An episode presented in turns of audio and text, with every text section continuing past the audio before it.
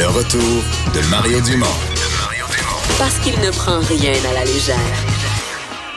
Il ne pèse jamais ses mots. Cube Radio.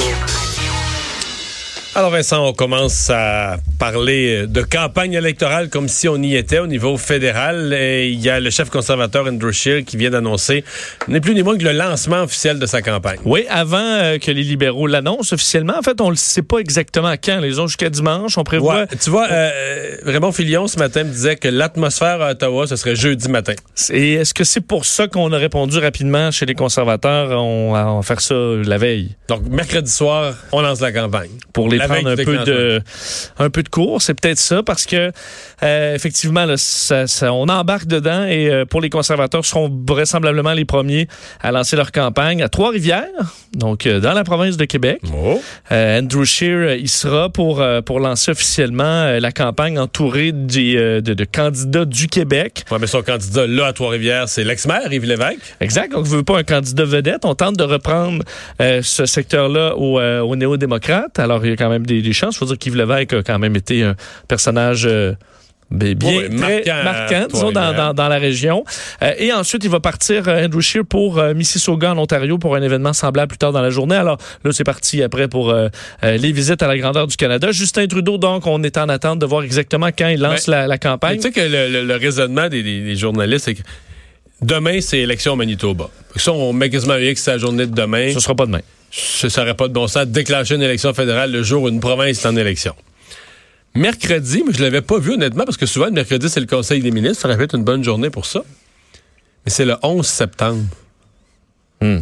Tu déclencherais-tu une élection? Ça me semble que le 11 septembre, c'est comme une journée qui est, elle est plus pareille dans le calendrier. Elle est comme brisée. euh, C'est une journée brisée. Je sais pas pour combien de temps encore. Ben, c'est vrai. Tu, dis, on n'a pas, on n'est pas obligé de faire rien là. On Ouais, va, on va- quelques commémorations. En plus aux États-Unis qu'au Canada, mais juste de dire euh, l'élection déclenchée le 11 septembre, là. Je sais pas, ça prend quand même assurément un petit peu de place dans les médias. Il y a toujours Ouais, quelques. euh, Donc, c'est pour ça qu'on arrive à jeudi. Sinon, ça pourrait être euh, vendredi, comme Ça passe dans journée. La fin de la semaine, ça part mal. Puis samedi, ça n'a pas rapport. Moi, je pense que c'est jeudi ou dimanche. C'est pas mal. Dimanche, à ce moment-là, ce serait le but serait d'avoir la campagne la plus courte possible, ramener la campagne à sa plus simple expression, le 36 jours, ce qui est le minimum légal. D'ailleurs, euh, c'est l'on dit du côté conservateur, c'est le thème du changement hein, qui sera à l'honneur. C'est drôle parce que le changement, euh, c'est un peu toujours le thème là. Sauf quand tu es au pouvoir. De- sauf quand tu es au pouvoir, effectivement. Euh, et en disant bon que c'est une élection un peu pour remplacer Justin Trudeau et que seuls les conservateurs sont en position pour euh, le faire. Euh, bon, alors euh, du côté du NPD, ben eux sont déjà en campagne. Euh, ça a été lancé en fin de semaine dernière. Et pour ce qui est du bloc, euh, réunion à Boucherville dimanche prochain pour lancer officiellement la campagne. Alors ce sera, euh, ce sera parti. Mais d'ailleurs, je me disais pour les Manitobains là.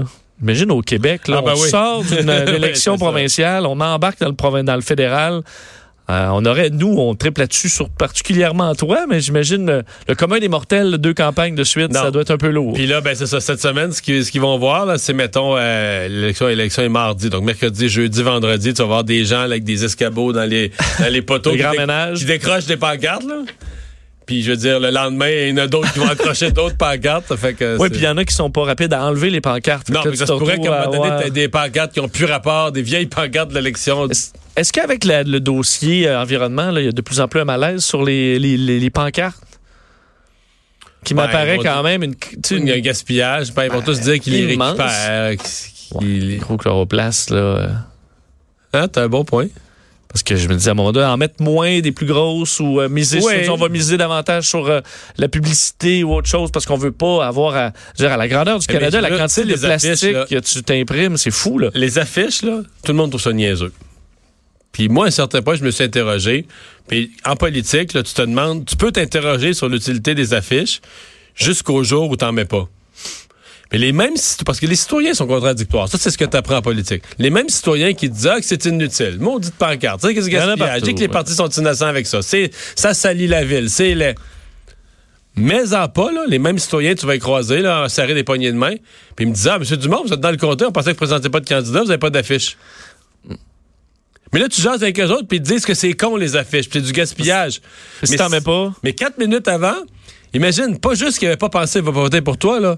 Il avait même exclu que t'étais pas dans le comté, que tu présentais pas de candidat, que t'étais pas dans ce course-là, parce que t'avais pas d'affiche. Mais je comprends, mais pourquoi on dit pas, admettons, on, on dit un, nombre d'affiches limité par, tous les euh, partis? par, par tout pour, ben, mais par comté, puis tu Ouais, dis, c'est pas plus que 50, puis, euh, ou 25.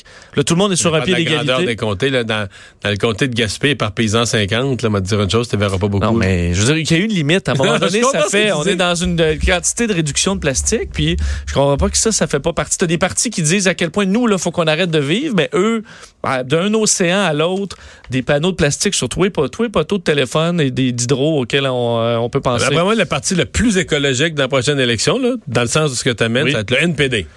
Parce qu'ils ont pas une scène. C'est exactement ça. Ils sont cassés comme Ouais, des clous. ouais. Ils n'ont pas un moyen de voyager en avion. Ah, c'est beau ça? Oui. Pas un moyen de voyager en avion, mais Oui. pas d'avion, pas de kérosène J'ai d'avion. un ami de même là, qui se vante d'être vert parce qu'il prend Amigo Express, parce parce que t'as pas une scène pour avoir un char et il a, il a pas le choix de dire que c'est vrai. Ouais. Puis peut-être qu'il va y avoir moins d'affiches aussi. Puis dans les circonscriptions, moins d'affiches parce qu'ils n'ont pas eu de campagne de financement qui ont fonctionné, Mm. puis tout ça. Fait que ça, sur la NPD va gagner le, le concours au niveau De euh, l'écologie. de l'écologie. Est-ce que ça va amener les votes? Ça, on le saura le 21 octobre au soir. Euh, on va euh, tout de suite. Ben, un mot sur Sainte-Marthe. Euh, C'est quand même un peu inquiétant. Sainte-Marthe sur le lac, malgré les travaux, sécuriser la digue, etc., etc. Il y a bien des gens qui veulent carrément, euh, ils veulent plus vivre là. Oui, la ville de Sainte-Marthe-sur-le-Lac a fait un sondage disons, interne chez ses citoyens pour savoir est-ce que ils envisagent de, de quitter carrément la, la- la ville et ben carrément la moitié d'entre eux se disent vouloir déménager. Étonné, pour vrai? Euh, en fait, il y a eu 434 répondants sur euh, les 1600 résidences sondées. 226 veulent rester, 208 veulent déménager. Alors, c'est quand même... Parce que, euh, objectivement, là, ce qui leur est arrivé, là, je comprends le drame, je comprends, tu te remets pas de ça, je peux Mais objectivement, ils sont pas dans une zone inondable comme la Beauce, là, comme la ri- la- le bassin de la rivière Chaudière. là. Vous savez, la digue a cédé, ça aurait jamais dû arriver. Il y a eu un déficit d'entretien. L'année, la, digue a cédé, mais la digue en question là, était sous avertissement, qui était, est arrivé quelque chose de quasiment prévisible. Là, bon. hein, Dû à cet événement-là, on prendra. C'est sûr que là, ils peuvent dormir tranquille. On prendra plus jamais de risque avec la digue. On aurait de construire la digue la plus grosse, la plus solide, puis tout ça. Pour vrai, il y en aura plus de problème, là. Ouais, mais est-ce que tu fais encore confiance une fois que tu as été euh, Non, je sais, mais. perdu? Mais moi, je regarde ça objectivement, puis je me dis, ils n'ont pas de raison de plus avoir confiance. Ils peuvent être, en- ils peuvent être, ils peuvent être extrêmement choqués de la négligence qui a conduit à l'événement, de dire on avait des rapports qui nous parlaient de l'état de la digue, les, les mesures n'ont pas été prises à temps, ils ont attendu une année trop tard, puis tout ça. Mais, sincèrement,